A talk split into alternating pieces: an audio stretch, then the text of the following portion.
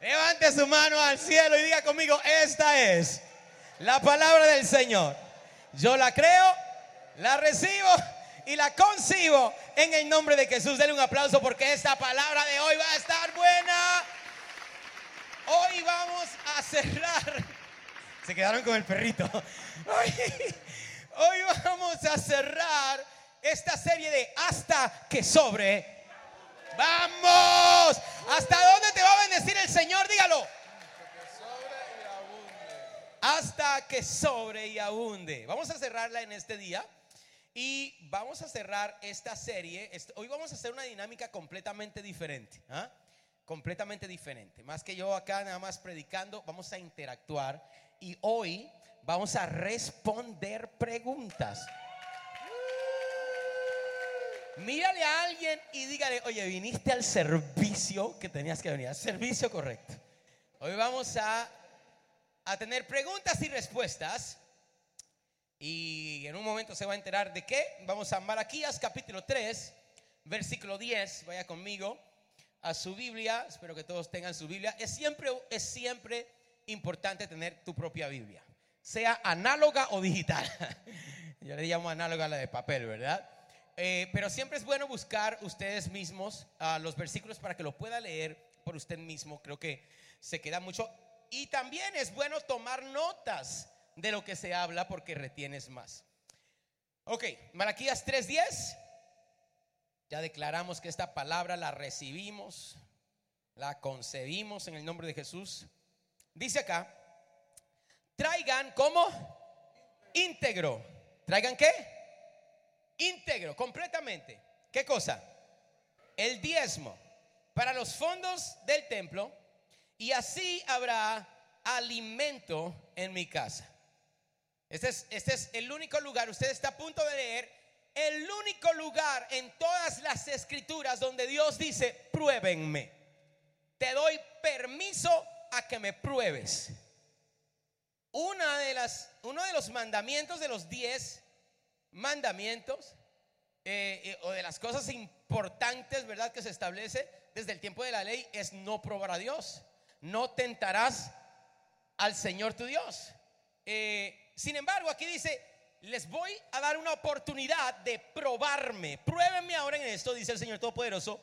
Y vean, si no abro, levánteme sus manos arriba, las compuertas del cielo y derramo sobre ustedes bendición hasta que... Dele un buen aplauso al Señor porque eso es lo que estamos declarando. Profetice sobre alguien, toque a alguien, dígale, el Señor te bendecirá. Termino, termino. ¿Hasta cuándo? ¿Hasta cuándo? ¿Hasta qué? Oh my God, me hubiera, gustado haber tenido a alguien emocionado por eso. Dios te va a bendecir. O sea, eso quiere decir que te va a bendecir hasta donde no encuentres lugar donde guardar tu bendición. Eso significa hasta que sobre y abunde.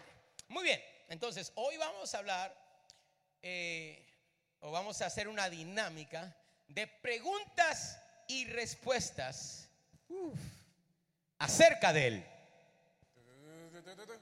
diezmo.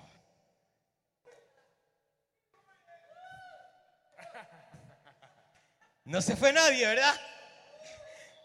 Ciérreme las puertas con candado. Es importante, esto va a ser muy importante y créanme que el Señor les va a hablar a cada uno de ustedes y Dios va a hacer cosas muy grandes a través de esto porque porque de hecho esto es algo de lo más importante a nivel espiritual y hoy van a entender por qué es tan importante. De hecho, una gran, un gran número de personas no vienen a la iglesia porque no entienden el principio de los diezmos. Así que vamos a esto. ¿Están listos? Es más, me voy a acercar un poquito a ustedes. ¿Me puedo acercar un poquito a ustedes? Vamos a hacer. Eh, gracias, gracias por tu emoción, Gladys. Esto va a estar bueno hoy, va a estar sabroso hoy.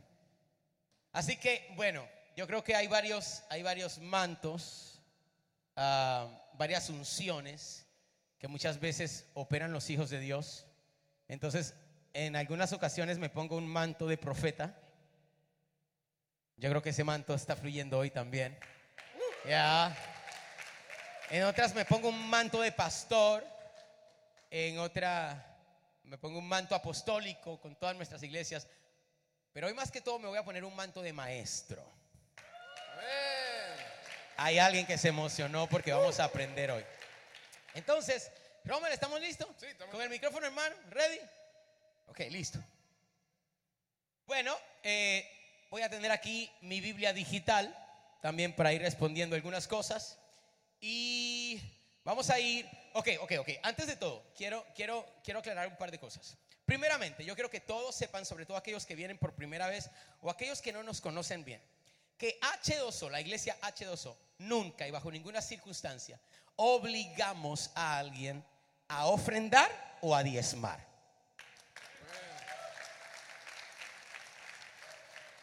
Eh, yo nunca enseñaré esto como una obligación, ah, solamente porque el obligar a alguien para esto pues no fluiría desde la revelación. Y yo creo que algo, sobre todo como lo es el diezmo, tiene que ser algo que es revelado. Sin embargo, sigue siendo demasiado importante para nuestra conexión con Dios y nuestro crecimiento, por lo tanto, tengo la responsabilidad, como pastor, tenemos la responsabilidad de enseñar acerca de esto. Y lo otro que quiero decir es, escúcheme bien, quizás algunas personas tengan alguna pregunta que le dé vergüenza preguntarla. Entonces, eh, quiero primeramente decirle que usted puede hacer cualquier pregunta basada en esto del diezmo. Queremos ayudarle en este día. Eh, también vamos a tomar, ¿qué te parece si tomamos también preguntas en línea? Ok, y me vas diciendo cualquier pregunta en línea y la respondemos también. Eh, un aplauso a todos los que están conectados en todas partes del mundo. Esto va a estar bueno. ¿Están nerviosos como yo? Ok, eh, así que lo que quiero decir es, puede, puede preguntar sin pena y también puede hacer preguntas que otros te hayan preguntado. ¿Está bien? Preguntas que cualquier persona te haya preguntado en algún momento, excusas que alguien te haya puesto, quejas quizás eh, en formas de preguntas acerca del diezmo. Así que bueno, vamos con la con las preguntas en este momento. Levánteme, la- este va a ser las reglas. Me van a levantar las manos y yo voy eh, señalando y vamos tomando las preguntas. Hay en todas partes, buenísima. Levanten sus manos. Vamos a comenzar desde la derecha. Eh, Xavier, Sí, mi pregunta sería. si podemos quitar el eco, por favor, del micrófono. Gracias. Ajá, sí, sí, sí, sí, sí, sí. Eso. Bueno, mi pregunta sería, de hecho, conocí a, un predicador que tuvo bastante tiempo predicando y tomó un tiempo que decidió apartarse. Y él me decía, yo quiero que tú me compruebas a mí, que me digas a mí, cómo es que el diezmo, si el diezmo es cuestión del Antiguo Testamento o de la gracia. Yo quiero que me comprueben eso. Él me hizo esa pregunta, yo quisiera hacer esa pregunta también. Santo Dios. Oye, un aplauso, por favor. Comenzamos sanguíneos hoy. Comenzamos sangrientos. Eh, ok, básicamente la pregunta es, ¿el diezmo es parte de el- la ley o de la gracia? Pero, pero antes de responderlo, primeramente tendríamos que entender qué es la ley y qué es la gracia. Pues yo creo que hay muchas personas aquí que no entienden ese lenguaje, o Antiguo Testamento, Nuevo Testamento, ¿qué es eso? Ok, hay dos diferencias muy grandes en el tiempo de la ley y en el tiempo de la gracia. A estas dos cosas llamamos dispensaciones, que no vamos a entrar en detalles ahí. Pero una dispensación es una manera en la cual Dios trataba con el ser humano. ¿Ok? Una manera en la cual Dios trataba con su creación, con sus hijos. En el tiempo de la ley, ¿qué es la ley? La ley es una, fue algo instituido por Dios a través de Moisés. ¿Cuándo se acuerdan de Moisés? Ahí en el monte, ¿verdad? Con los diez mandamientos y después un millón trescientos mil mandamientos más. Entonces, la ley, eh, a ver, la ley es ese tiempo en la cual las personas tenían que seguir un montón de cosas, un montón de listas y de reglas. La gracia es Jesús viniendo a la tierra para cumplir con todos los requerimientos de la ley. Hay, hay alguien que está emocionado acá. Usted ve la, la diferencia, ¿verdad? Por lo tanto, por lo tanto, a ver, ¿cómo te la pongo? La ley es basada en desempeño, diga desempeño. Desempeño, o sea, lo que yo puedo hacer. ¿Qué yo tengo que hacer? Esta es la lista de lo que yo tengo que hacer. Si, si me corto el pelo, me lo corto hasta aquí, me lo corto aquí, me puedo pintar del mismo color, pero no me lo puedo pin- pintar. vendrá de otro color, eh, eh, tengo que venir de esta manera, tengo que... eh, un montón de lista. La ley es basada en desempeño. O sea, hacer lo imposible, diga, diga eso conmigo porque eso está bueno, diga, diga conmigo, hacer lo imposible para acercarme a Dios. ¿Qué es la ley? Hacer lo imposible para acercarme a Dios. Por ejemplo, para poderse cubrir los pecados, o sea, ni siquiera eliminar los pecados, cubrir los pecados, tenían que matar corderos. ¿Se acuerdan de eso? Mataban los corderos, eso era antes. Sacrificaban los corderos y se cubría el pecado. No se quitaba el pecado, se cubría el pecado. Entonces, la ley es desempeño, cosas que tengo que hacer. Hago lo imposible para acercarme a Dios. El gran problema es que el ser humano no puede hacer por sí solo lo imposible. Entonces Jesús viene y cumple con todos los requisitos, fue perfecto en todo, para que nosotros no tengamos que hacerlo. Yo no sé usted, pero eso me emociona a mí. Entonces, Él es perfecto en todo, no hay falta en Él. Y Él se entrega en una cruz como el Cordero de Dios que, no los escucho, el Cordero que quita el pecado. O sea, el corderito de antes cubría el pecado. Pero Cristo quita el, my God, quisiera tener, quita el pecado del mundo. Entonces, la ley está basada en desempeño, ¿verdad? La gracia está basada en fe, diga fe. La ley que es desempeño, o sea, tu actitud, tu acción. La gracia en fe. La ley, tengo que hacer lo imposible para acercarme a Dios. La gracia, porque me acerco a Dios, hago lo imposible. ¿Me siguió? Está conmigo hasta ahora, ¿verdad? La diferencia entre la ley y la gracia. Uno, tengo que hacer lo imposible para acercarme a Dios. Si hago esto, esto, esto, esto, esto, me acerco a Dios. La gracia, acercándome a Dios, hago lo imposible. Entonces vamos a la pregunta de Xavier. Bueno, entonces, si había una lista en el Antiguo Testamento, en el tiempo de la ley, que la gente tenía que desempeñar, una de esas cosas también era el diezmo. Entonces la pregunta es, después de que yo vine a Cristo, ¿tengo que diezmar después de que el Señor me salvó? O sea, me dijeron que no tengo que hacer un montón de cosas, matar corderos, guardar el sábado y un montón de cosas que la gente, circuncidarme. Estoy agradecido. Porque, o sea, porque ya el Señor, pero también tengo que diezmar. ¿Por qué? Ok, aquí es donde viene la respuesta. Dijo, el diezmo no es ni de la ley. Uh, ¿Alguien me está siguiendo acá? Ni de la gracia. O sea, hay cosas que son de la eternidad. Vamos, alguien me está siguiendo acá. Ok, te lo voy a comprobar. En, el, en la ley, la gente oraba. ¿Sí o no? Y Dios contestaba. En la gracia, la gente Ahora, ora y Dios contesta. En la ley, la gente ayunaba. ¿Mm? El que Cristo ya muerto en la cruz del Calvario no quiere decir que no vamos a ayunar. El Señor le dice a los discípulos, hay demonios que no salen si no es con oración y con ayuno. Entonces, también creemos en el ayuno.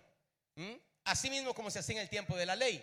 En la ley la gente también diezmaba y en la gracia vas a encontrar que la iglesia apostólica después de Jesús también practicaba esto. Ok, entonces, ¿cómo puedo comprobar que el diezmo no es ni de la ley ni de la gracia? Porque antes de la gracia existía el diezmo.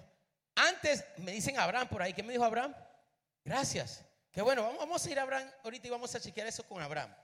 Eh, antes de la ley, él dice Abraham, porque Abraham, ¿cuántos han escuchado ese nombre?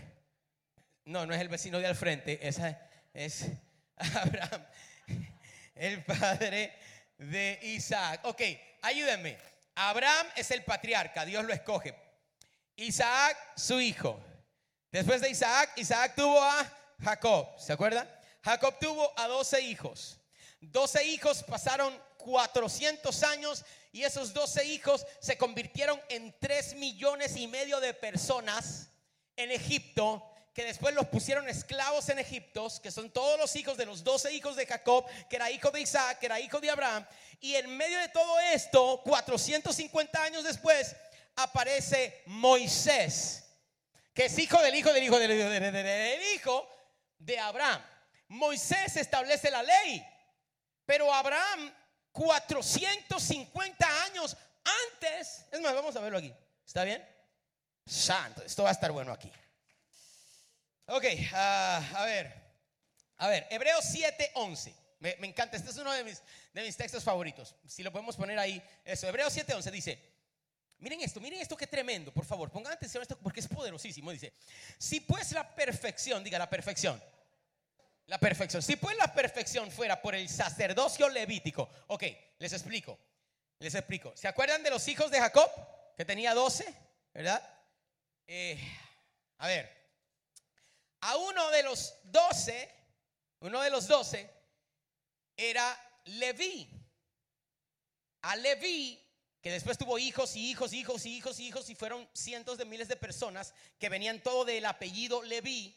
A todos los levitas, Dios a través de Moisés le dice, todos los levitas van a ser los sacerdotes que se van a encargar de que todas estas reglas se hagan al pie de la letra. Y el que no la haga, maldito será. Eso fue Dios a través de Moisés. Eso no es un invento de Moisés, Dios. Esa fue la, manera en la cual Dios trató con el hombre en aquel momento. ¿Alguien me va siguiendo hasta ahora? Ok, Leví, el sacerdocio de Leví, el encargado de establecer la ley. En aquel momento, Aarón era descendiente de Leví y Aarón se pone como sumo sacerdote. O sea, el sacerdote de los sacerdotes. ¿Están conmigo? ¿Me van siguiendo? Ok, veámoslo ahí. Si pues la perfección fuera por el sacerdocio levítico, bajo el cual el pueblo recibió la ley, ¿cuánto me van siguiendo? Dice, ¿qué necesidad habría aún de que se levantara otro sacerdote? Según el orden de Melquisedec, diga Melquisedec, diga otro sacerdocio. No los escucho aquí a la izquierda, diga otro sacerdocio. ¿Cómo se llamaba el otro sacerdocio? Melquisedec, me están cayendo bien. Dice, ¿qué necesidad habría aún de que se levantara otro sacerdote según el orden de Melquisedec y que no fuera llamado según el orden de Aarón? Diga, tres sacerdocios. Pues mire este, mire este versículo tan impresionante, el verso 12. Pues cambiado el sacerdocio, necesario es que haya también un cambio de ley. Oh my God, esto está fuerte. Entonces nos dice, aquí en la ley está Leví y está Aarón, el sumo sacerdote. El que les dice, tienes que cumplir con todos estos requisitos. Aquí del otro lado hay alguien que se llama Melquisedec. ¿Quién es Melquisedec? Uf, Génesis capítulo 14. Esto va a estar bueno hoy. Génesis 14, versículo 17.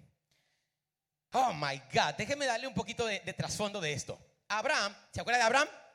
Todavía Abraham no se le había cambiado el nombre. Recuerde que Abraham era Abraham y después Abraham, padre de naciones. Ok, pero cosas técnicas. Ok, Abraham, Abraham tenía un sobrino que se llamaba Lot. Listo. Oye, hay estudiosos aquí. Este Abraham, Abraham ya había sido prosperado por Dios. ¿Ya había sido qué? Había prosperado tanto en Dios que tenía 300 criados, siervos que nacieron en su casa. Miren esto. Uf, está fuerte. Habían cuatro reinos poderosos. ¿Se acuerdan de las películas de las guerras, de las batallas? Así.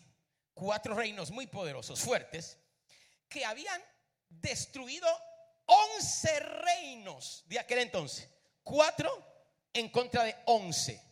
Iban uno por uno, los destruían y los ponían en esclavitud. 11 reinos. Entre esos 11 reinos estaba el reino de Sodoma. ¿Se acuerdan de Sodoma? Todavía no había sido destruida. En Sodoma vivía Lot. Cuando entran estos cuatro reyes a Sodoma, destruyeron a Sodoma y se llevan al sobrino de Abraham con ellos, porque ellos llevaban todos los tesoros de cada reino. Imagínense, 11 reinos, se llevaban todo el oro, la plata y la gente de esos reinos. ¿Me van siguiendo hasta ahora? Lot está entre ellos. Los reyes de Sodoma y de otros reinos, cinco reyes, se juntaron para tratar de ir en contra de esos cuatro reyes y todavía no pudieron. Se sometieron a su reinado. Ok. Abraham se levanta y dice, yo no tengo reino, yo no tengo ejército, yo no tengo armas, pero tengo algo que ellos no tienen y es la bendición de Dios. Quisiera hablarle un momento a la gente con la bendición de Dios. Que se levantarán otros que serán más grandes que tú, más poderosos que tú, más ricos que tú, con más conexiones que tú. Alguien tenga, alguien diga, pero yo tengo la bendición. Ok, se levanta él solito, lo que 11 reinos no pudieron hacer con ejércitos. Abraham con 300 personas se levantaron contra los cuatro reyes y los destruyeron a todos. Y los persiguieron hasta que no quedó ninguno. Y tomó todas las riquezas. My God, de todos esos reinos, toma las riquezas y toma a su sobrino. Cuando él viene con las riquezas, con la gente, de hecho, él reparte de vuelta las riquezas a donde las robaron. No se quedó con ninguna de ellas. Y dijo, para que ustedes no digan que ustedes me han enriquecido. My God, quisiera tener tiempo para hablar de esto, no tengo tiempo. Reparte toda la cuestión. Y se le aparece Melquisedec. Melquisedec, oh my God, veámoslo aquí. Me están emocionando demasiado.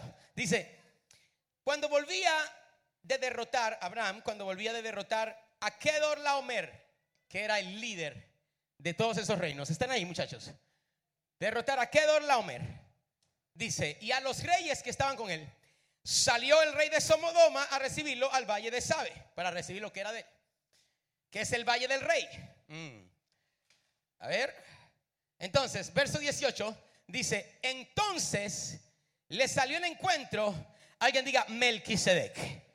Melquisedec no era un ser humano. Melquisedec no era un ser humano. Es un ser espiritual. Y ahorita van a ver quién es Melquisedec. Melquisedec, rey de Shalem, que es Shalom. A ver, ¿dónde está la gente que sabe un poquito de hebreo?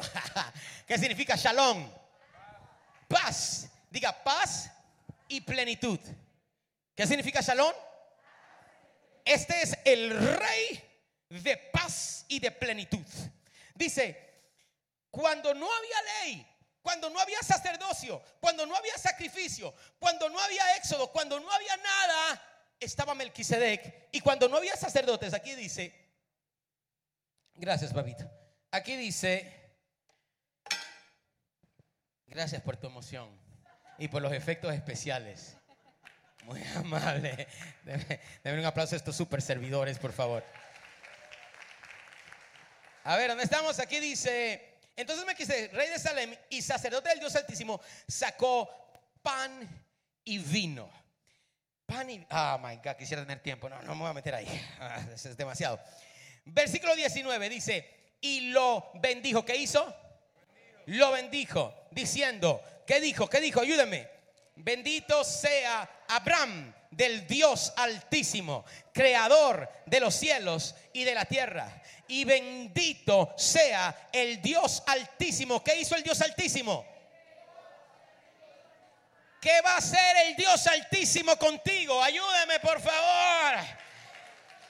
Entregará tus enemigos en tus manos. Y cuando recibió la bendición, ¿qué hizo Abraham? Ese es un buen lugar para aplaudir. Mira la diferencia de ley y de gracia. Mira la diferencia de ley y de gracia. ¿Ah? Melquisedec. Melquisedec representa la gracia de Dios y le voy a decir ahorita por qué. Y representa eternidad. Pero mira la diferencia. En el Leví, la gente diezmaba por temor. Y en toda iglesia legalista o lugares de legalismo, los que entienden un poquito más ese lenguaje, la gente diezman por temor. Si no diezmas, serás maldito. ¿Es bíblico eso? Sí. Es bíblico. Es bíblico, pero es bíblico en la ley. Me siguieron, los perdí. Está conmigo. Entonces, en la ley, en el legalismo, si no diezmas, serás maldito. Diezman por temor. Pero en la gracia, diezman por fe. Por amor. Si no diezmas, diezmas por temor. A Abraham no le salió ningún pastor ni sacerdote ni nadie diciendo ah, es necesario que. Es más, nadie le dijo que diezmes. ¿Por qué diezmó Abraham? No para que Dios lo bendiga, sino porque ya Dios lo había bendecido. Quisiera tener a alguien que me siga acá. Una cosa es diezmar porque tienes temor que el Señor te maldiga. Y otra cosa es decir gracias Señor porque me has bendecido y has entregado a lo que se levantaba en mi contra, lo has puesto por debajo de mis pies. ¿Cómo no te voy a dar a ti Señor de lo que me has dado? Esa es la gran diferencia entre la ley y la gracia. Hacer las cosas por temor para tratar de alcanzar algo. ¿Se acuerdan? Hacer lo imposible para acercarte a Dios. O acercarte a Dios. Y harás lo imposible. Ah, un aplauso fuertísimo. Seguimos, seguimos o no. ¿Están conmigo? La, otra pregunta, para fluir ahí, Santo, yo creo que en tu pregunta nomás se me va a ir toda la predica. No, no, pero, ok. ¿Quién es Melquisedec? Hebreos 5.10. Hebreos 5.10. Uf, vine ready hoy. ¿Quién es Melquisedec? Dice, y Dios lo declaró. ¿A quién declaró? A Jesús. Pablo está hablando de Jesús. Y Dios lo declaró sumo sacerdote según el orden de Melquisedec. Mis queridos, Melquisedec es lo que se conoce en la teología como una epifania. Melquisedec es la manifestación de Jesús en el Antiguo Testamento. O sea, Abraham fue de los primeros de la historia del mundo que vio a Jesús en forma de Melquisedec, rey de Shalom, rey de paz. Oh, es rey de plenitud, rey de poder. Le salió al encuentro Jesús y dijo, eres bendito porque perteneces al Dios altísimo que ha entregado a tus enemigos por estado de tus pies. Y agarró a Abraham y le entregó los diezmos. ¿A quién le entregó los diezmos? No los escucho, ayúdame. A Jesús. Uh, esa es la gracia. Es, más, no lo creen, se lo voy a comprobar. Bye. Ok. Hebreos 7:4. Consideren la grandeza de ese hombre, Jesús. Mire, a quien nada menos que el patriarca Abraham dio la décima parte del botín. Levántame su mano porque quiero declararte un misterio. Cuando diezmas, reconoces quién es más grande que todo lo que puedas enfrentar. ¿Cómo vamos, muchachos? No me veo en las cámaras. Está la unción fuerte de atrás. Están bajo la unción allí. Están aquí. Sígame acá. ¿Ah? Cuando diezmo, dice, mire qué grande es este que aún Abraham, el patriarca, o sea, no hay nadie, no había más nadie más grande que Abraham. Y Abraham todavía reconoció la grandeza de Jesús. Levánteme su mano otra vez y diga, cuando diezmo, reconozco su grandeza. No lo hago por temor, por la situación, porque no está buena, porque está mala, porque si no me va a maldecir. No, lo hago por amor, porque ya Él me ha bendecido. Pero esperen, verso 8. Dice, y aquí, este es uno de mis versículos favoritos. Dice Pablo, y aquí ciertamente reciben los diezmos. ¿Quiénes los reciben? ¿Hombres qué? Está en la pantalla. Vamos muchachos. Y aquí reciben, ciertamente, estamos en Hebreos 7, 8. Y aquí ciertamente reciben los diezmos los hombres mortales. Diga, hombres mortales hombres mortales. O sea, usted viene a H2O, pasa, eh, hay, alguien acá, da sus diezmos. Personas mortales reciben tus diezmos que al final entran a la iglesia. Sin embargo, dice, pero allí uno de quien se da testimonio de que vive recibe tus diezmos. ¿Me siguieron o los perdí? Aquí en la tierra, hombres mortales. Pero allí, diga, allí, Quiere decir que esto es un principio espiritual. Usted puede entregar quizás un, quizás electrónicamente, qué sé yo, criptomoneda, dólar, lo que sea, lo que representa tu ganancia y tu bendición, pero en la eternidad Jesús, quien es Melquisedec, recibe y lo presenta delante del Padre. Esto sucedió antes de la ley y sigue sucediendo después de la ley. Levánteme su mano y diga, voy a dar, testimonio de que vive. ¿Lo vio ahí? Ayúdame porque vamos a estar en muchos versículos, Jorge. Déjenme saber cuando estamos listos porque quiero que lo vean. O si no, busquen sus Biblias si ustedes dependen demasiado de la pantalla. El Señor tiene que hacer esto de vez en cuando. dice, dice, Dice, y aquí ciertamente reciben los diezmos hombres mortales, pero allí uno de quien se da testimonio de que vive. Entonces, cuando diezmas das testimonio de que Cristo vive. No, no, no, no, no, si yo fuera. Papito, yo creo que vamos a seguir porque ya voy a predicar nada más ahí. Otra pregunta. A ver, Shamaya. A ver, fluye Romeo. Oye, todo el mundo está bajo la unción del Espíritu. Que, profeta, yo he leído que Jesús pagaba impuestos, pero no he leído que Jesús pagaba diezmos o daba diezmos. Wow, qué buena pregunta. Ok, ¿cuál es la pregunta entonces? Diezmaba a Jesús. Diezmaba a Jesús. Está muy buena, está muy buena. Oye, me gusta cómo suena ese micrófono, Rey. Yujú. A ver, pré- préstame ese micrófono aquí, rápido, a ver. Se ve como que está más ungido. Uno, yes, ¿verdad? Trátame bien, Rey, ámame, dame amor. Ok, listo. Ok, buena, has entrado algo muy interesante porque dice, yo leí que Jesús pagaba impuesto. Qué interesante, pues la gente no entiende eso de impuesto. Vas a ver algunas ocasiones en las cuales Jesús pagaba impuestos. ¿ok? Eh, una, en una ocasión, Jesús pagó el impuesto a Roma, el impuesto de Roma, que es cuando le dice a sus discípulos, bueno, a los fariseos de hecho, porque lo estaban probando, no hay tiempo, pero le dice a los fariseos, ¿de quién es la cara que está en la moneda? Ayúdenme, de César. ¿Qué dice Jesús? Bueno, entonces, dada a César, lo que es de César.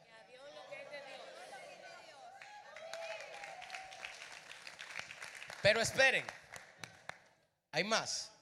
En Mateo 17 vas a encontrar algo muy específico y muy interesante. Mateo 17, vas a encontrar a Jesús. Y la Biblia, algunas versiones dice impuesto. De hecho, Reina Valera dice impuesto.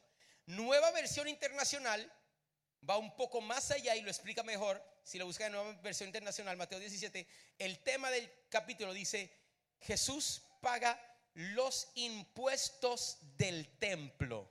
¿Correcto? Lo que tiene nueva versión, lo va a encontrar. Otras versiones te va a decir, Jesús paga los diezmos del templo. Cuando, y, y si leen el capítulo, no habría tiempo, pero si leen el capítulo te vas a encontrar que otra vez los fariseos están tratando de probar a Jesús y en esta ocasión no los impuestos de, de Roma, sino que le dicen, paga Jesús las dos dracmas.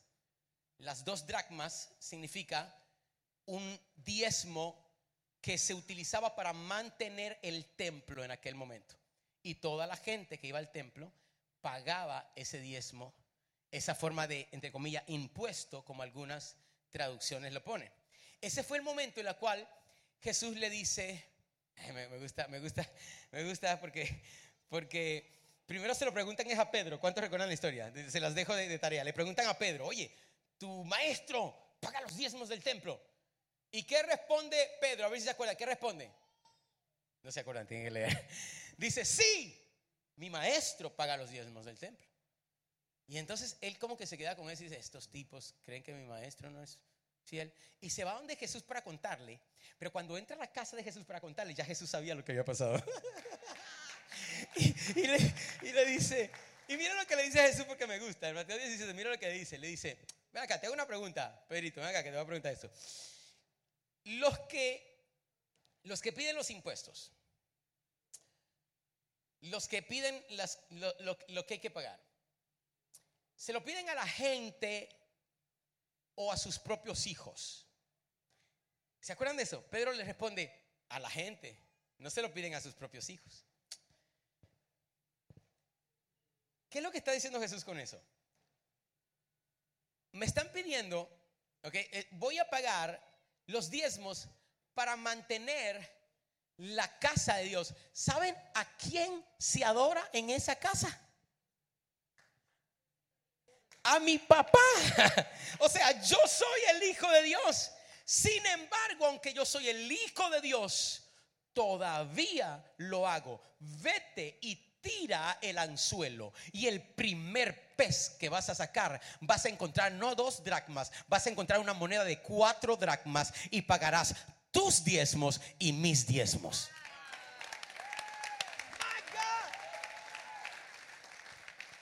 Este es Jesús, este es el ejemplo perfecto de Jesús, siendo fiel aún con sus diezmos.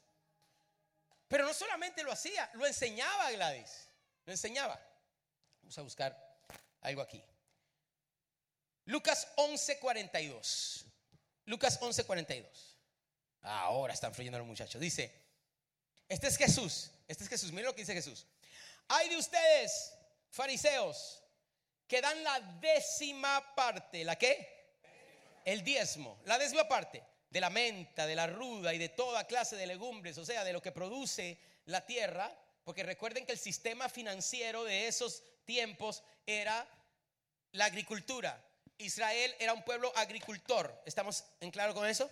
Entonces cuando Dios habla de la bendición en ese tiempo, la forma financiera, la moneda, era el trading. Era los negocios que se hacían a través de la agricultura. Yo te doy esta, esta hortaliza, tú me das esta otra cosa, yo te doy esta vaca, tú me das esto otro. Esa es la forma financiera. Entonces dice, ustedes diezman de la menta y de la ruda y de toda clase de legumbres, pero descuidan la justicia y el amor de Dios. Miren lo que Jesús está haciendo. Jesús está enseñando aún a los fariseos a dar no conforme al legalismo, sino conforme a la gracia de Dios, a diezmar en la gracia, porque le dice, ustedes dan, porque ustedes se sienten obligados a diezmar, ustedes obligan, porque es una regla en el lugar a donde ustedes van, en la iglesia, porque si no diezmas, te, quizás te señalan o quizás hacen algo, pero pero, pero dice, en la gracia, en el tiempo de la gracia, mire lo que va a ocurrir acá. Nosotros no diezmamos por obligación, nosotros diezmamos, dice Jesús aquí, por justicia y por amor de Dios. Dame un segundito ahí con el teclado. Que hoy estamos en una dinámica diferente y nada más entra allí en, en algunos momentitos. Gracias. Un aplauso a estos muchachos tremendos también. Están en fuego. ¿Tienen tiempo? ¿Seguro? Entonces dice, esta parte es importante, pónganlo otra vez muchachos, el versículo 42. Dice, debían haber practicado esto. ¿Qué es esto? El diezmo. Debían haber practicado el diezmo sin dejar de hacer aquello. ¿Qué es aquello? La justicia, no, no, los perdí, los perdí, se me, se, me desconcentraron. Jesús le está diciendo, señores, ustedes diezman por obligación, por legalismo. Pero no, ese no es el diezmo que agrada a Dios. El diezmo que agrada a Dios es el que se da por justicia y por amor. Por lo tanto, debieron haber diezmado, pero sin dejar de hacer esto, la justicia y el amor. Yo diezmo porque yo sé que a través del diezmo se hace lo que se hizo el sábado. Ah, se dan comida a los necesitados. Vaya, habrá alguien que me está siguiendo. Y es justicia y amor. Se ayuda a los pobres. Se, se paga por un lugar donde podamos establecer la palabra de Dios y enseñarle a ti y a tus hijos y a tu descendencia. Se compra un campamento donde las personas puedan ser transformadas, pueda haber un avivamiento. Habrá alguien, vamos, muévame sus manos y diga, yo diezmo en la gracia. Dígalo otra vez, yo diezmo en la gracia, diezmo por justicia y por... Oye, prediqué otra vez Gladys, qué tremendo. Entonces sí, Jesús no solamente lo hacía, sino que lo enseñaba. No dejen de diezmar, pero recuerden que cuando diezmen, háganlo por justicia y por amor. Ya hemos tenido demasiado de este lado. Hay gente de este lado. Preguntas. A ver, allá. Corre, Rommel. Ya llegó, ya llegó. Ah, profeta, eh, bueno, yo tengo, yo tengo bien claro que, Dios es el dueño del oro y la plata. Ah, mi pregunta es, ¿por qué para el Señor es tan importante el diezmo? Wow, alguien dijo conmigo, wow. Un aplauso, por favor, por esa pregunta, buenísimo.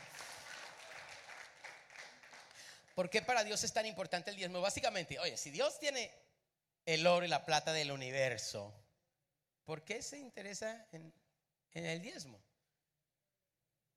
Dos cosas importantes, anoten ahí, dos cosas importantes. Primero, porque Dios lo establece todo, Sigan, síganme acá, esto es fuerte, esto es fuerte. Dios establece todo en ciclos, diga conmigo ciclos. Uy, si usted agarra esta, olvídate de todo lo que he enseñado. Si agarraste esta, nada más la reventaste más que Abraham. Vamos, alguien diga ciclos. Dios se mueve en ciclos. Dios estableció ciclos que son sistemas. Diga sistemas. El sistema solar es un ciclo. Ciclo de día y de noche. Sistemas, eh, ciclos. Ahora bien, cuando nosotros violamos los ciclos de Dios, el sistema se cae abajo. Uno de los ciclos más importantes es el ciclo de, levántame sus manos, siga esto conmigo que va a estar bueno, va a estar bueno, diga conmigo, alimentar lo que te alimenta. Perdí a alguien. Mire a alguien y diga, no te olvides de alimentar lo que te alimenta. Pues que por lo menos a tres personas, alimenta lo que te alimenta. Dile, alimenta, alimenta lo que te alimenta. Alguien me está, alguien me está cayendo bien por allá por la izquierda, le están agarrando. Vamos a buscar algo aquí. Génesis 8:22. Génesis 8:22. Mira lo que dice, este, este es el Señor en la creación. Dice, mientras la tierra permanezca, no cesarán la siembra y la cosecha, el frío y el calor, el verano y el invierno, el día y la noche. O sea, mientras la tierra exista, mami, nunca cesarán estos ciclos. Señor, ¿les puedo decir algo más? El diezmo ni siquiera se trata de, generosidad. Perdí a alguien. Esto no se trata de generosidad, de que eres generoso. Ay, soy generoso por la cual. No, no, no, no. Esto es un principio secular. Es un principio de vida. Si hay algo que me alimenta, mm, oh my God, y yo no alimento lo que me alimenta, esa relación está destinada al fracaso.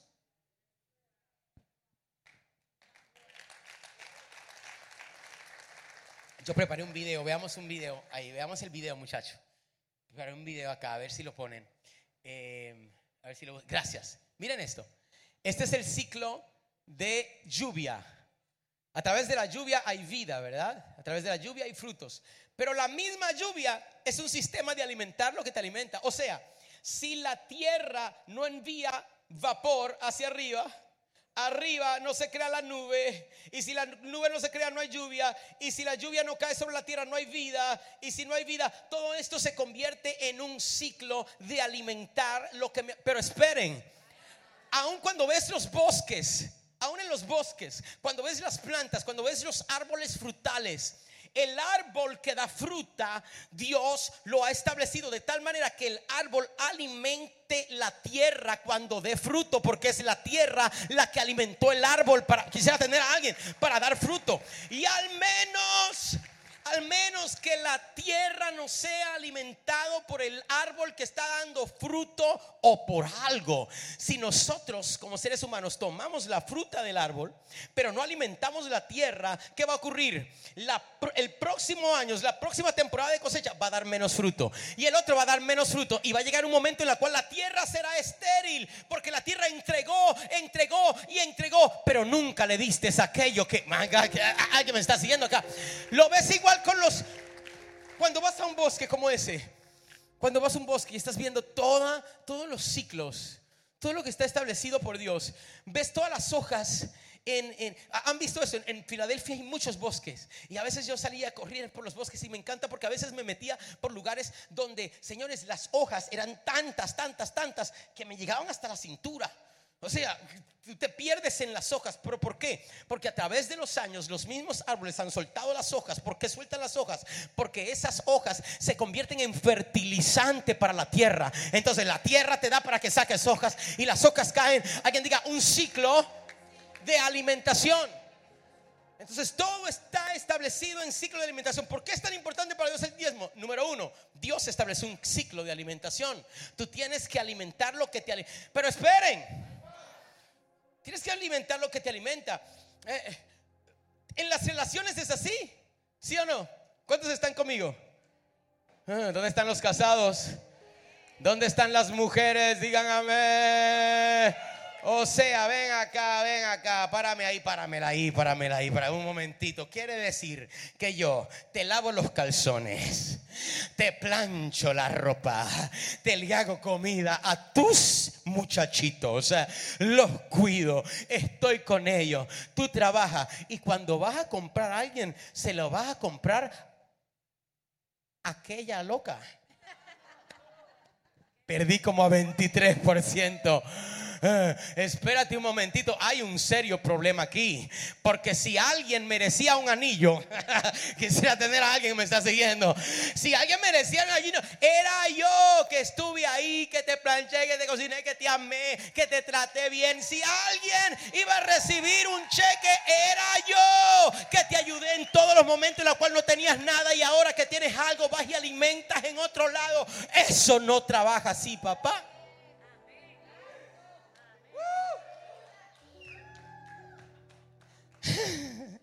Sacuda a alguien y dígale, alimenta lo que te alimente. Mm. Búsqueme 1 Corintios 9, 3. 1 Corintios 9, 3. Ay, este, en este, aquí, aquí Pablo le baja duro. 1 Corintios 9, 3. Miren esto. Aquí Pablo, ay, ay, ay. Pablo estaba sanguíneo acá. Diga esto conmigo. Cada vez que no alimentas lo que te alimenta, matas la fuente. Mira lo que dice Pablo a los Corintios. Dice, contra los que me acusan. ya, ya, Pablo comenzó, comenzó virado, como dice el boricua. Contra los que me acusan de que si diezma, de que si no diezma, de que si estás comiendo, si estás tomando la ofrenda. Con los que me acusan, esta es mi defensa. ¿Acaso no tenemos derecho a comer y beber? ¿O solo yo y Bernabé no tenemos derecho a no trabajar? ¿Quién fue? ¿Quién fue jamás soldado a sus propias expensas? ¿Quién planta una viña y no come de su fruto? ¿O quién apacienta el rebaño y no toma de la leche del rebaño? Seguimos. ¿Seguro? Verso 8. Digo esto solo como hombre. No dice esto también la ley. En la ley de Moisés está escrito, no pondrás bozal al buey que trilla. ¿Se acuerdan de, ese, de esa?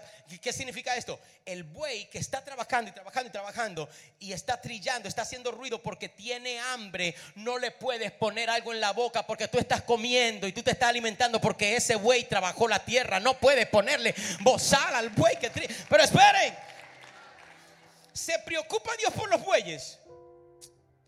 ¿O lo dice enteramente por nosotros? O sea, por los predicadores, por los pastores, por los evangelistas, por la iglesia. Si por nos, sí, por nosotros escribió esto.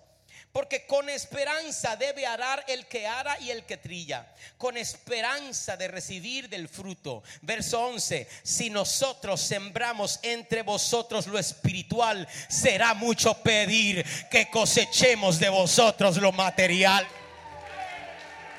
My God. Los perdió, me siguieron. Mm. Muy fuerte, ¿verdad? Pero esperen. Levántame sus manos para que reciba esto. Verso 12. Si otros participan de este derecho sobre vosotros, cuánto más nosotros que estamos orando por ustedes, bendiciendo, preparando toda la semana. O sea, Pablo dice, ustedes esperan que yo esté trabajando metido en una, en una fábrica de hacer cualquier cosa y encima de eso orar por ustedes, encima de eso ayunar por ustedes, pedirle al Señor revelación, escribirles cartas, viajar a ver cómo están, traerle, traerle de la unción, traerle de lo profético, de la administración y tengo que también yo cuidar de lo material. No, no, no, el que te bendice espiritualmente, maga, quisiera tener a alguien acá. Esto se trata, señores, de reciprocidad. Reciprocidad. Si algo te bendice, bendícelo. Si algo te alimenta, alimentalo. Si algo te cuida, si algo te ama, vamos allí, me está siguiendo en ese día. Es por eso, es por eso que, que, que a veces, a veces, a veces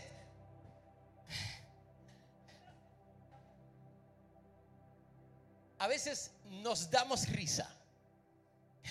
O sea, a veces todo me da, nosotros mismos como generación, hoy adulta, lo admití, ya no estamos tan joven como creemos, Dwight. Aunque no queramos aceptarlo.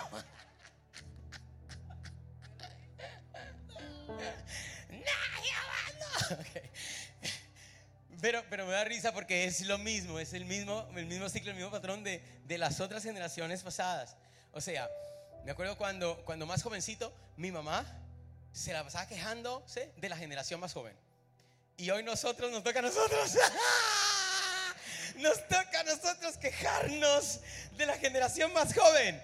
Pero ¿sabe por qué es que me da risa? Porque pareciera como si tuviéramos amnesia. Es que se nos olvida que los jóvenes de hoy son nuestros hijos. Perdí a alguien aquí. Yes, pero es que es que cuando yo era niño yo yo no era así. Es que cuando yo era joven, yo no, no actuaba de esa manera. ¿Sabes por qué no actuaba de esa manera? Porque tu mamá sembró en ti más tiempo y más esfuerzo y más otras cosas que tú, por tu trabajo y por todas tus cuestiones, has dejado de sembrar en tu hijo. Y ahora tú te estás quejando de una generación que no ha sido formada buen Dios o correctamente. Pero al final, papito, esto se trata acerca de un sistema que no puede ser violentado. Si no alimento lo que me alimenta. Ah, quisiera tener a alguien. Es por eso que Pablo dice, no os engañéis, Dios, porque todo lo que el hombre siembra, my God, hay alguien que está aquí. Esto está bueno. Son las 1 y 5, tenemos tiempo. ¿Tienen, tienen, tienen cinco minutos? ¿Tienen? Tenemos tiempo, está bueno. Es, como, yo me acuerdo que, que de niño escuchaba una historia, seguramente ustedes la han escuchado, una historia de un, de, de un abuelo que trabajó muchísimo toda su vida para criar a su hija, a criar a su familia, para que tengan que comer. Trabajó tan duro en el campo, tan fuerte. Llegó anciano, sus manos acabadas por los años de trabajo, temblaban sus manos porque también comenzó a sufrir de Alzheimer. En una temporada de su vida ya no podía vivir solo y su hija se, se, lo trajo a su casa. No sé si recuerdan esta historia o si la han escuchado alguna vez.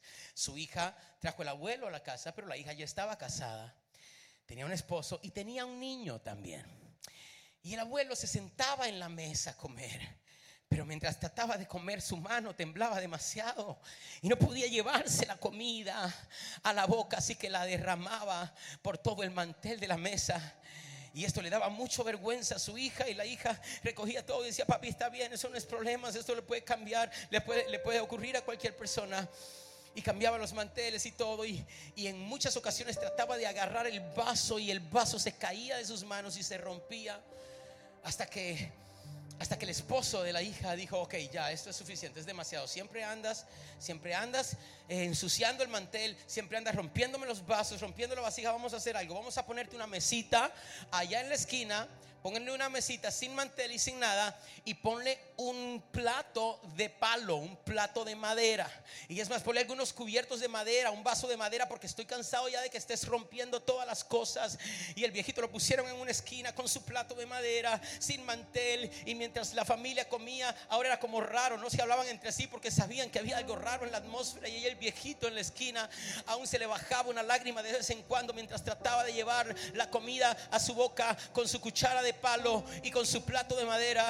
Y una vez llegó, una vez llegó el esposo de su hija y encontró a su niño con un pedazo de madera. Y él estaba con un cuchillo, con una navajita, trabajando el pedazo de madera. Y el papá le dijo, hijo, ¿qué haces? Y el hijo miró con una sonrisa al papá y le dijo, papá, estoy trabajando en un plato de madera para cuando tú seas viejito como el abuelo.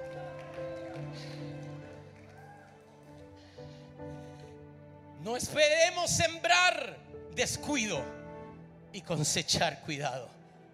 No esperemos sembrar desamor y cosechar amor. No esperemos sembrar en importancia y cosechar otra cosa. ¿Por qué es tan importante para Dios el diezmo?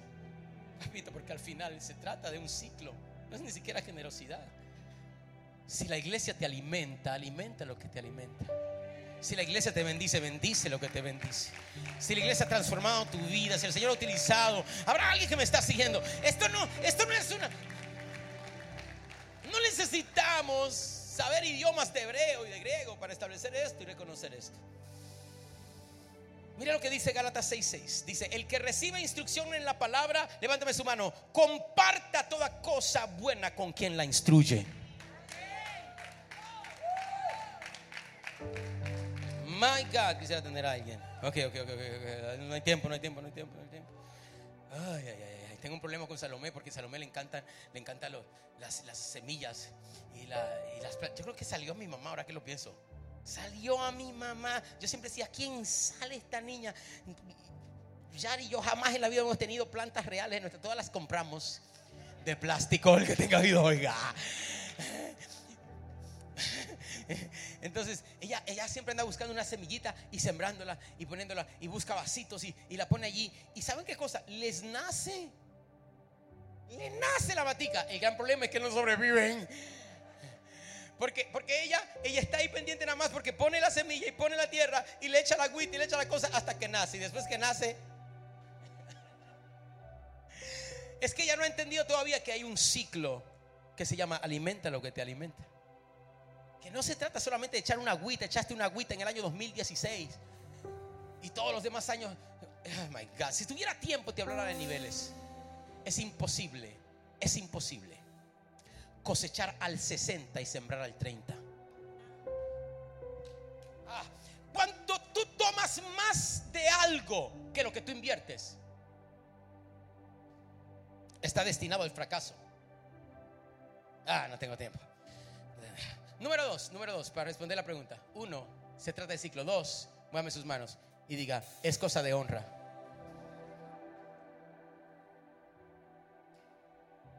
Romanos 11, 16. Si las primicias son santas, también lo es la masa restante. Y si la raíz es santa, también lo son las ramas. Levánteme sus manos. Diga, si pongo a Dios primero, todo lo demás será bendecido por Dios. Eso es lo que te está diciendo Romanos 11, 16. Ese es un buen lugar para aplaudir.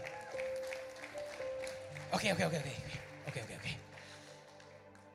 Otra pregunta, otra pregunta. ¿Tenías algo ahí? A ver. Romel está en, el piso en algún lugar recibiendo la unción. Corre, no aquí. ok, cuéntamelo. Sí, profeta, y esta complementa. Lo escribió Lidimar Escobar online, H2O Global. ¿Se puede dividir el diezmo y colocarlo en un lugar además de la iglesia? Shamaya. Qué buena pregunta. Un aplauso, por favor, a la gente en línea. Eh, la, pregu- la pregunta es muy buena y la respuesta es no. Y vamos a, como, como seguimos estableciendo todo lo demás, vamos a establecerlo bíblicamente. Malaquías 3.10.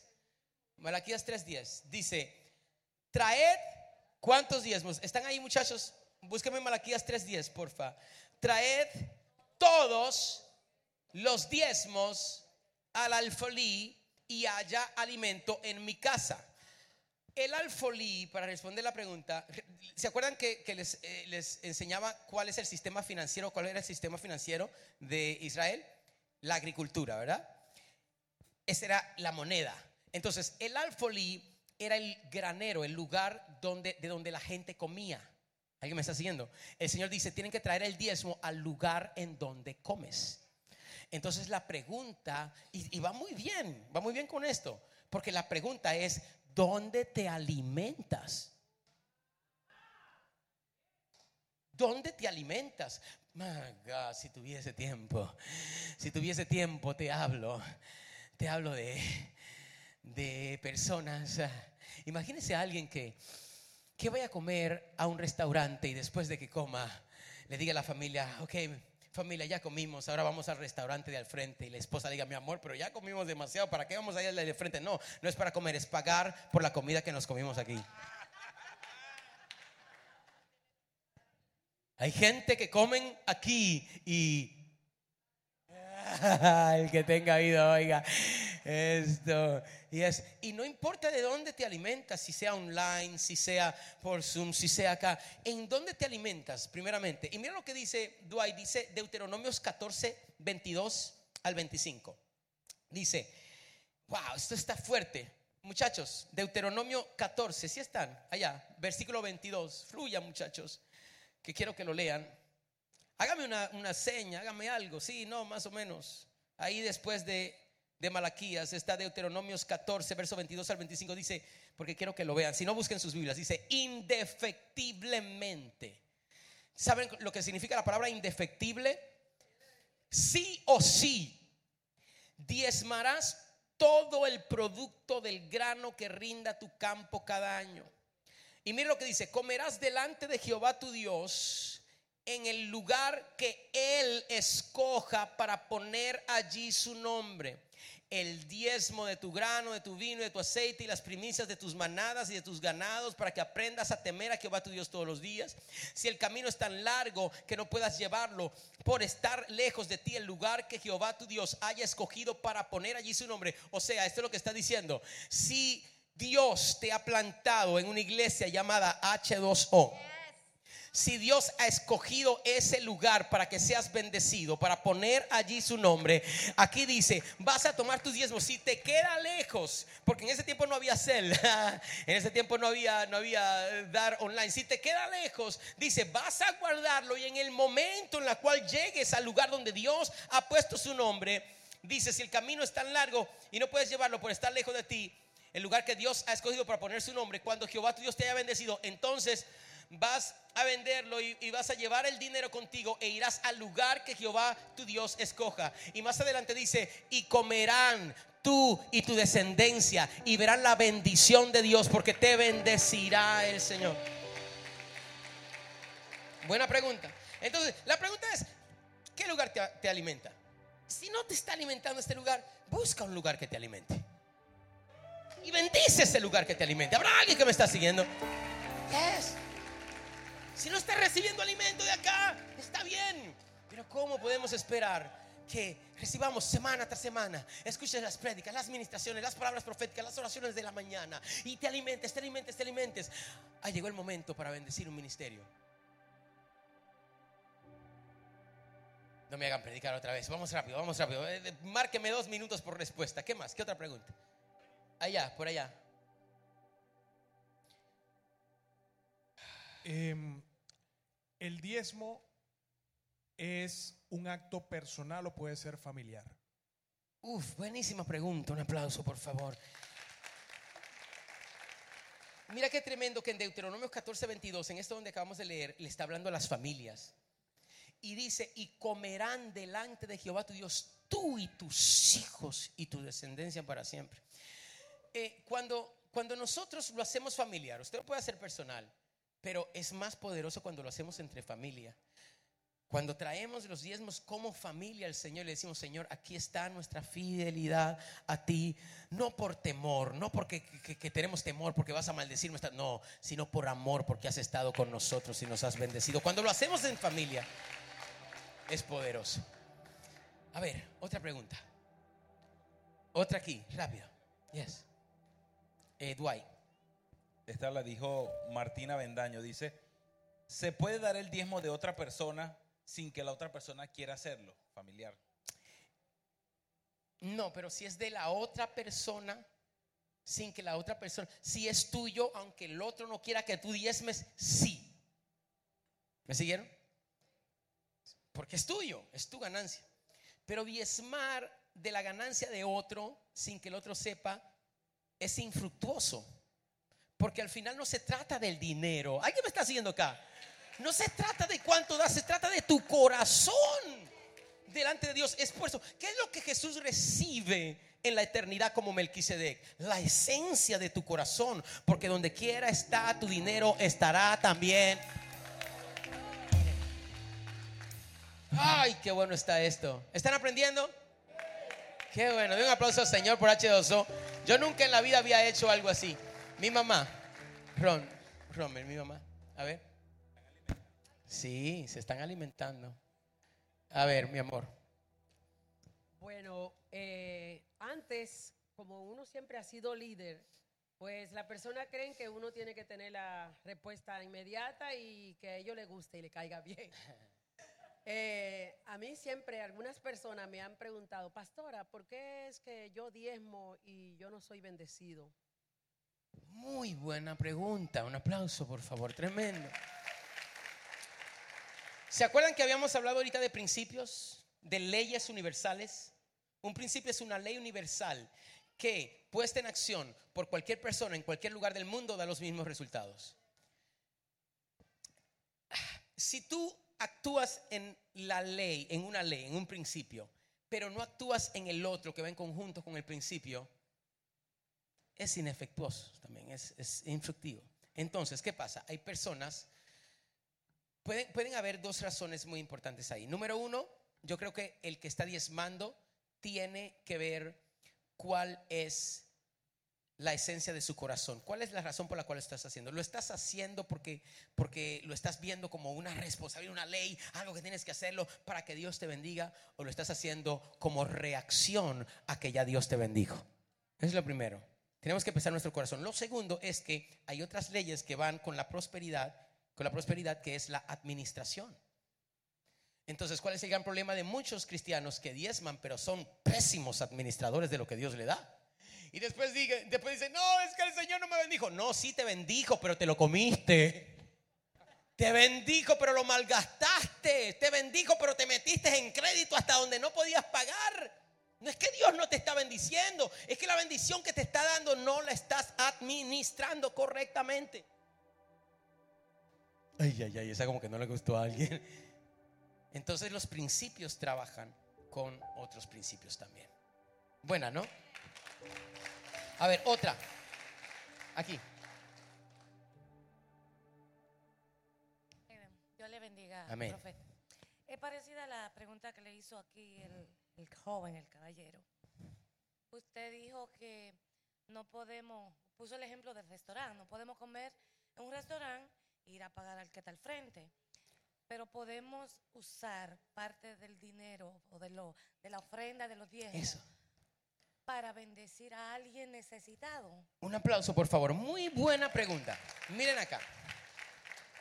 Miren acá. Hay una gran diferencia. y Vamos a establecer esta diferencia aquí. Es- hay una diferencia entre la ofrenda y el diezmo. Esto es importante entender. El diezmo yo lo traigo al lugar donde estoy siendo alimentado. Porque voy a ser alimentado de lo que me alimenta. Esto es, oh my God, si tuviera tiempo, yo les enseñara de este principio impresionante. Miren esto.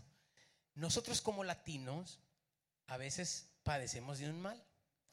Y es que yo he visto muchos cristianos a través de los años que han tomado el diezmo y han dicho, no, pero es que mi iglesia tiene de todo, es súper mega bendecida. Allá en Honduras hay una iglesita que está construyendo que no tienen, no tienen para nada, ni para poner un bloque. Yo mejor voy a mandar el diezmo porque allá sí lo necesitan. Mira esto, mira esto. Lo que tú alimentas, estás retroalimentando. O sea, alimentas para alimentarte. Oh.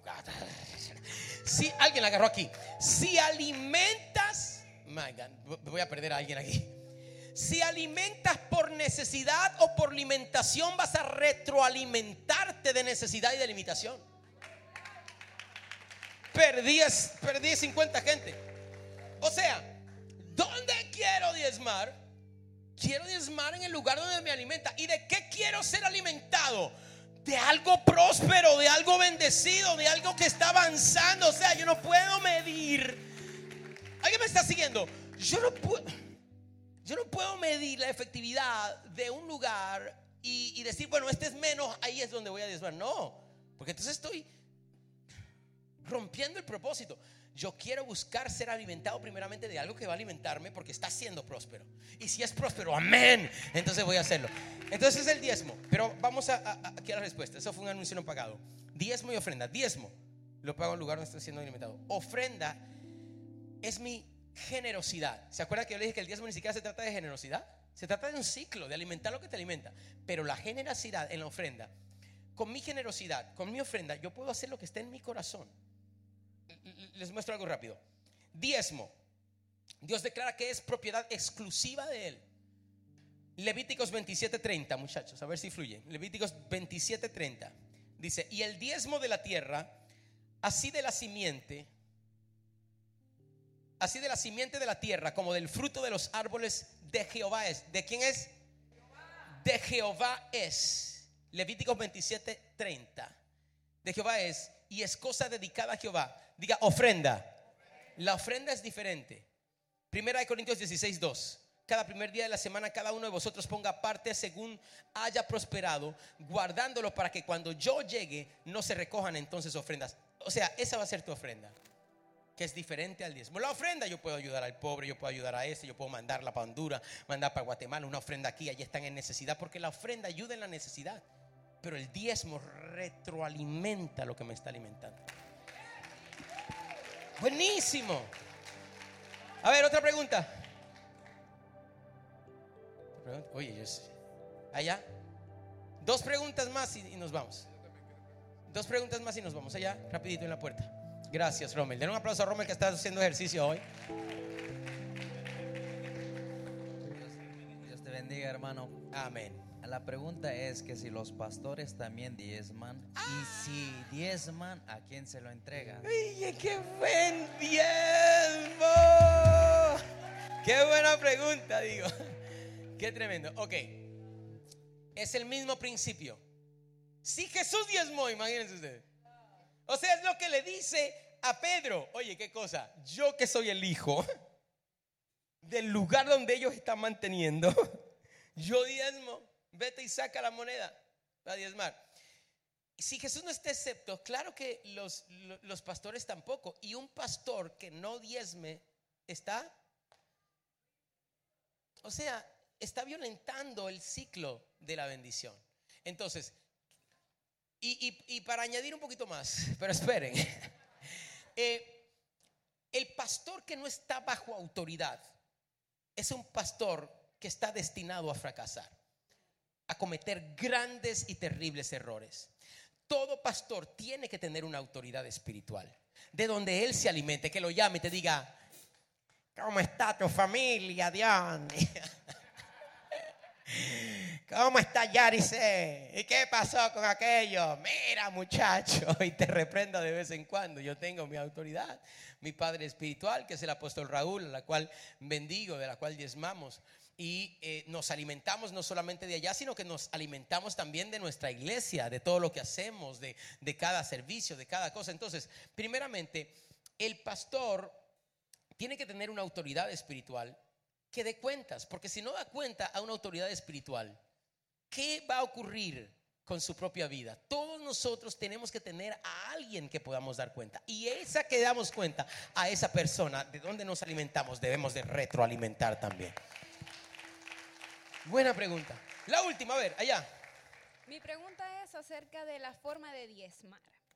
Si yo, por ejemplo, recibo un dinero y de ese dinero yo diezmo y posteriormente compro algo y luego lo vendo, yo tengo que diezmar por esa venta. Oye, pero qué bueno, un aplauso, para no, ustedes tienen preguntas demasiado buenas.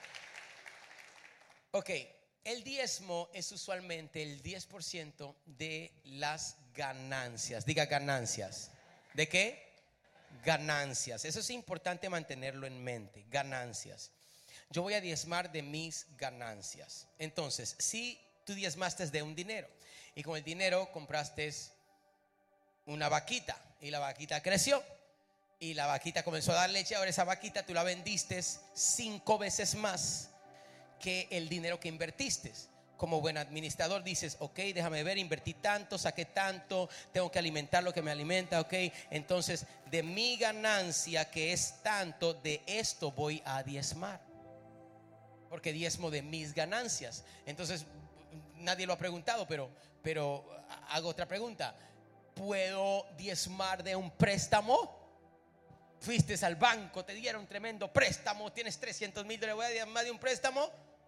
No, porque no es ganancia. ¿Alguien me está siguiendo acá? Es un préstamo que tienes que comprar. Ahora, con el préstamo invertiste en tu empresa y ahora tu empresa se disparó.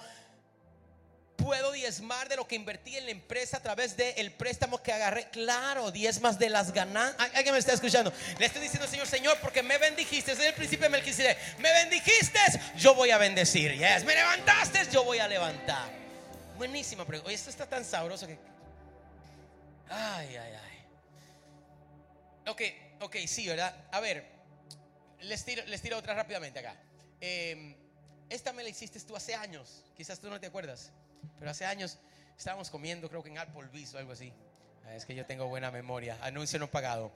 Y me dices, padre, ok, te- tengo un dilema. yo tengo mi empresa, el, el taller. Tengo mi empresa, ¿te acuerdas de eso?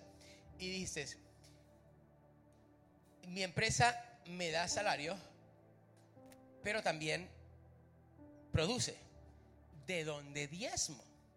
Diezmo de mi ganancia, de mi salario. O diezmo de mi empresa, mi empresa diezma o, cómo trabaja eso. Qué buena pregunta, Diony. Ok, depende, wow, y aquí voy a entrar a otra más. Depende de tu fe. En la gracia no hacemos las cosas por, nues- por una acción, por desempeño, como les dije. Hago esto para alcanzar aquello, no. En la gracia hacemos las cosas por respuesta de fe. ¿Ah? Entonces, ¿dónde está tu nivel de fe? Es por eso que aquí no obligamos a nadie a diezmar. Tiene que ser revelado y que sea como una respuesta de fe a Dios por amor y por justicia. Es por eso que yo no le digo a alguien, tiene que ser el diezmo. Katiuska, ¿dónde está Katiuska? Katiuska, dame los libros, abre los libros. Vamos a ver si hay diezmo, 10%. Saca la cuenta. Vamos a ver, Katiuska, busca la cuenta. Y sentame con Katiuska. A ver, ¿cuánto fue que él ganó? Dime, dime. ¿Cuánto diezmó? Dime. No, no hago eso. ¿Sabes por qué? Porque, my God, eh, aquí vamos a ir más profundo todavía. Porque esto se trata acerca de fe. O sea, yo llamo algo diezmo. Y por diezmo se entiende 10%. Esta es una buena pregunta que también eh, aquí respondo. Pero, ¿y qué si no es exactamente el 10%? Seré maldito por Dios porque no es exacta, es el 9.9 y Dios me está mirando, muchacho. Todas las plagas de Egipto te caerán esta semana porque te faltó el punto 5%. Vente, vente, vente, vente, vente. Vente acá, ponte acá, ponte aquí a mi derecha. ¿Tienen dos minutos más? Vente, vente, Sabi, ven, ven, ven, ven, ponte aquí, ponte aquí a la izquierda. Le falta el punto 1% a Guay. Katiuska, elimínamelo del discipulado. No, que yo creo, yo creo que es una cosa de fe. Yo creo que es un nivel de fe. Quizás hay personas que no, no están todavía como para, que, que- que su fe no llega para decir, Señor, voy a sacar el 10%. Prueba a Dios en el nivel de fe en donde estás. Comienza con un porcentaje. Ahora esta es mi promesa. Si lo pruebas, my God, es cuando te comes una buena comida que no vas a dejar de comer, vas a querer más y más y más y vas a comenzar con uno y después vas a decir, no, Dios ha sido demasiado bueno, vamos a ponerle cinco más, mi amor. No, es que Dios ha sido muy bueno, vamos a dar el 10%. No, es que ya ni siquiera el 10% es suficiente, vamos a dar 15, vamos a dar 20, el 30%. Hay alguien que me está siguiendo. Mi familia, mi esposa y yo, no damos el 10%. Damos más del 10% al Señor, aunque le llamamos diezmo. Entonces, digamos que yo tenga dos hijos. A ver, dos hijos.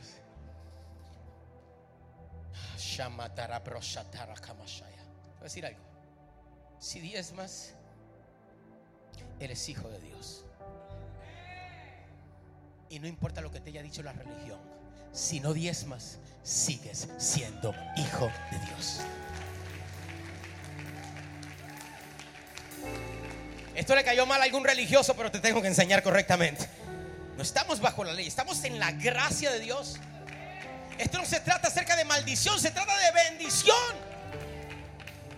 Seguí, les puedo enseñar un poquito más. Digamos que yo tenga dos hijos. Los dos tienen acceso a mi casa.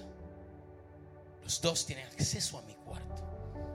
Los dos pueden comer de mi nevera cuando quieran, pueden entrar, no tienen que tocar el timbre. Dice la Biblia, entrad confiadamente al trono de la gracia.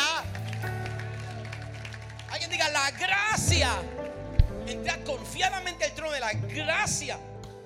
No tienes que tocar el timbre, Padre. No, no. No tienes que utilizar santos, estatuas. No tienes que utilizar profetas. No tienes que utilizar nada. Tú puedes entrar confiadamente al trono de tu papá, porque es tu papá. Yo tengo dos hijos y ellos dos tienen acceso a mi casa y pueden comer de mi mes y pueden comer de mi refrigeradora. Pero espere, sin embargo, Uno me pone cuidado en todo lo que digo. Y otro es medio charlatán. Decían ustedes, vamos a escoger cuál es el charlatán y cuál es el que pone. A ver, a ver. A ver. ¿Quién es el medio charlatán? ¿Derecha o izquierda? ¿Ah? Ganó, ganó, ganó. por- por- ok, aquí tengo un hijo. Medio charlatán. No me pone cuidado de lo que le digo el muchacho. Siempre hace lo que quiere hacer. Y tengo otro súper cuadrado. Papá, es así. Si te he visto, vamos a hacerlo. ¿Cómo se hace? Vamos a hacerlo de esa manera. ¿Lo amo menos a él? ¿Dónde están los padres? Madres. ¿Lo amo menos a él? ¿Tiene menos acceso a mi casa? No, ¿verdad? Uno entra a mi cuarto y otro no. ¿Lo amo más a él? No. Sin embargo, cuando yo decida determinar cosas grandes, perdí a alguien aquí. Cuando yo necesite entregar compañías, ay, God, no, no, alguien me está siguiendo. Esto no se trata de ser hijo, no, Dios te ama como quieras. Y, y yo en el nombre de Jesús desarraigo todo espíritu de culpabilidad que te había tirado la religión. Eres libre de la culpabilidad. No eres maldito, eres bendito por la sangre preciosa y poderosa de Cristo Jesús en la cruz del Calvario. Diga, soy hijo. Tienes acceso. Pero cuando Dios, tu papá, vaya a determinar cosas grandes e importantes. Es un hijo poderoso, querido y responsable. Un aplauso a él. Y usted también. Siéntense, muchachos. Gracias. Dios va a escoger a cuál. Ayúdeme. ¿A cuál va a escoger? Al que nunca le puso atención. Al que le decía que haga algo no lo hace. ¿Ah? Al que se alimentaba y nunca alimentaba de vuelta. No. Dios va a escoger al hijo responsable. Y va a decir, ustedes dos son mis hijos que amo. Pero tengo esta compañía que necesito entregar. Acá está, hijo. Llévala a otra dimensión. Yo profetizo que Dios va a escoger hijos queridos para entregarles cosas determinadas. Maiga, pónganse de pies porque ustedes me emocionan demasiado. Vamos a estar todo el día aquí.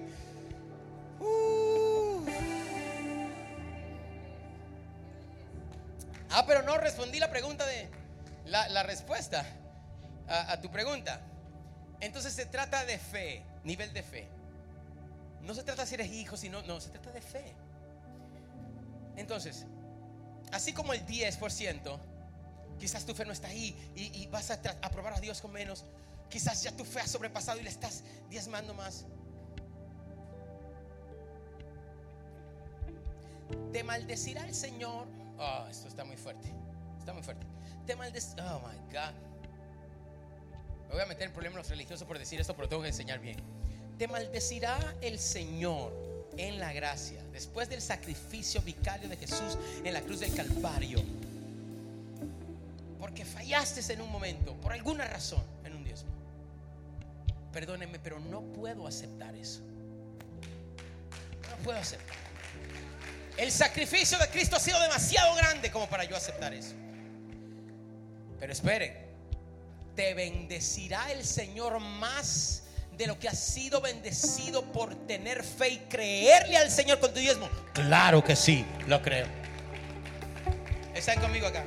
Entonces, basado en nivel de fe, yo como persona puedo decir, no, yo voy a diezmar nada más de mi salario, porque mi, mi empresa me paga 50 mil dólares al año, 80 mil, Saúl.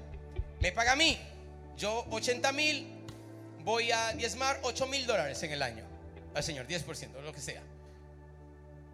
Ese es un nivel de fe. ¿Te bendecirá el Señor? Sí. Pero ¿sabes cómo te bendecirá todavía más? Cuando tú dices, un momento, yo voy a diezmar como persona, pero a Dios lo voy a poner como socio de mi empresa. Mi empresa me paga 80 mil dólares al año, pero mi empresa tiene 800 mil de ganancias. ¿Alguien me perdió? ¿O los, los perdió me siguieron? Ah, pero ese es otro nivel de fe. Y conforme a tu fe, my God, sin fe es. Alguien aplaude al Señor. Y voy a cerrar aquí. Gracias por su paciencia. Qué bueno. Y mire, terminamos bien como quiera. Gracias. Les, bendijo esto. Les ayudó. Está bueno, ¿no? La dinámica. Ah, voy a terminar otra por si acaso esté en la cabeza de alguien. Uy, esta está muy buena. Se queda el pastor. Mira, hasta el monitor gritó cuando dije eso. ¡Ay, no! ¡No lo digas! Se queda el pastor con los diezmos. ¿Está bien que el pastor se quede con los diezmos de la iglesia? Muy buena pregunta. Dios, qué tremenda pregunta. ¿Dónde se te ocurrió eso? Escúcheme acá. Cuando usted, ya no hay tiempo, pero pudiera darte toda una clase acerca de esto. Cuando estudias los diezmos, Pablo de hecho, cuando está hablando de los diezmos, ya a los corintios, él está siendo mantenido, él está tomando los diezmos de esta iglesia para hacer todo el trabajo que está haciendo. Leví comía, el sacerdocio levítico comía y vivía de los diezmos. Tomaban los diezmos para ellos, para sus familias, porque todos eran sacerdotes. O sea, bíblicamente, el diezmo puede ser dado en su totalidad al pastor. Sin embargo, no lo hacemos así aquí, en H2O. Entonces, en H2O, yo no tomo el diezmo de la iglesia como pastor. ¿Por qué no tomo el diezmo de la iglesia? Porque no lo necesito. Perdí a alguien, no me siguieron. Porque hay cosas demasiado grandes e importantes que tenemos que hacer, como comprar un campamento, que perdí a alguien más. ¿Mm? Entonces, más bien diezmo y doy, porque he sido bendecido por Dios.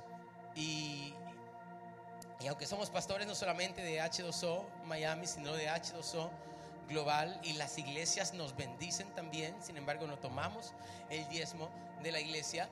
Pero el Señor nos bendice también por otros lados. Nuestros libros, nuestra música internacional, nuestras conferencias y todo lo que hacemos. eh, bendito Dios, qué bueno es tener. ¿Saben de qué yo siempre he estado orgulloso? Se los voy a decir. Orgulloso. Quizás alguien me gane. No sé si Saúl me gane en esta temporada. Vamos a ver si me gana o no.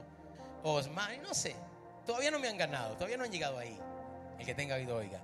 Pero yo he estado orgulloso porque en los 11 años, 12 años de existencia de H2O, y aquí están mis hijos que han comenzado conmigo, H2O, siempre he sido, juntamente con mi esposa, el mayor dador de la iglesia. Y lo digo, pastor, y lo digo con orgullo. Sí, lo digo con orgullo. Orgullo del bueno. Me enorgullece poder decir, ¿sabe qué significa eso? Que ustedes no tienen un pastor necesitado. Es por eso que cuando, óyeme bien, cuando critiquen a tu pastor, ay, porque el pastor anda en Mercedes Benz, ay, porque se pone ropa buena, ay, porque esos zapatos que tenía costaban 3 mil dólares. Cuando te critiquen a tu pastor porque está próspero, gózate y celebra porque tienes a alguien de la cual estás tomando. Esta es la unción. Si el pastor está próspero, la iglesia tiene que estar próspera. Si el pastor está bendecido, pero qué pena tener pastores que anden pidiendo porque no pueden pagar la renta de su casa. Y oramos por los que lo hacen, ¿verdad? No, no estoy criticándolos porque hay personas en gran necesidad. Pero wow, qué difícil debe de ser para una iglesia tener un pastor necesitado. Pero qué bendición es tener un pastor próspero. Que sea bendecido en todas maneras. Eso es importante. Termino aquí, termino aquí, termino aquí, termino aquí, nos vamos. Proverbios 3, 9 y 10. Esta, esta promesa es para ti. Honra al Señor con tus riquezas y con los primeros frutos de tu cosecha. Mueve sus manos y diga, el diezmo es primero. My God. Ya no hay tiempo, pero ahí pudiera responder otra pregunta más. Pastor, diezmo después de los biles, de pagar los biles o antes. No, el diezmo es primero. Lo sacas antes de pagar todas tus cosas, lo sacas al Señor. Eso, por eso dice, lo primero de tus frutos y de tus cosechas Y aquí es donde viene la promesa, verso 10. Así tus graneros estarán llenos al reventar y tus bodegas rebosarán de vino nuevo. Hay alguien que diga esa promesa es para mí, para mí, para mí, para mí, para mí. Granero, ¿dónde se qué se guarda en el granero? Granos. qué revelación, ¿verdad? O sea, diga pan. Diga pan. Y dice aquí, tus bodegas estarán llenas de vino nuevo. ¿La vieron? ¿La vieron? Es la misma bendición de Melquisedec a Abraham. ¿Qué le sacó Melquisedec a Abraham? Pan y vino, ¿se acuerdan? Es la, es la misma bendición. ¿Por qué pan y vino? Porque tanto el pan como el vino necesitan ser molidos para sacar la esencia, la bendición. Y lo que el Señor te está diciendo es que cuando tú me honres con tus diezmos, cuando tú me honras con tus riquezas, no vas a tener que ser molido. Yo voy a asegurarme de quitar el proceso para que tú recibas la bendición. Quisiera tener a alguien acá. Vamos decir al Señor, sí Señor, pan y vino. Padre, en medio de este aplauso declaro tu bendición sobre cada uno de ellos. Gracias por tan tremenda interacción. Gracias por habernos hablado. Levántame tus manos. Dile gracias, Señor, por tu amor y por tu misericordia. Gracias porque en este día, Señor, hemos aprendido aún más y vamos a ir más allá porque tus promesas son reales. Vamos, muéveme tus manos y dile gracias, Señor, porque tus promesas son reales. Gracias, Señor, porque no hay nadie como tú, Señor. En el nombre poderoso de Jesús, dale un aplauso al Señor por sus promesas una vez más. Más allá de mis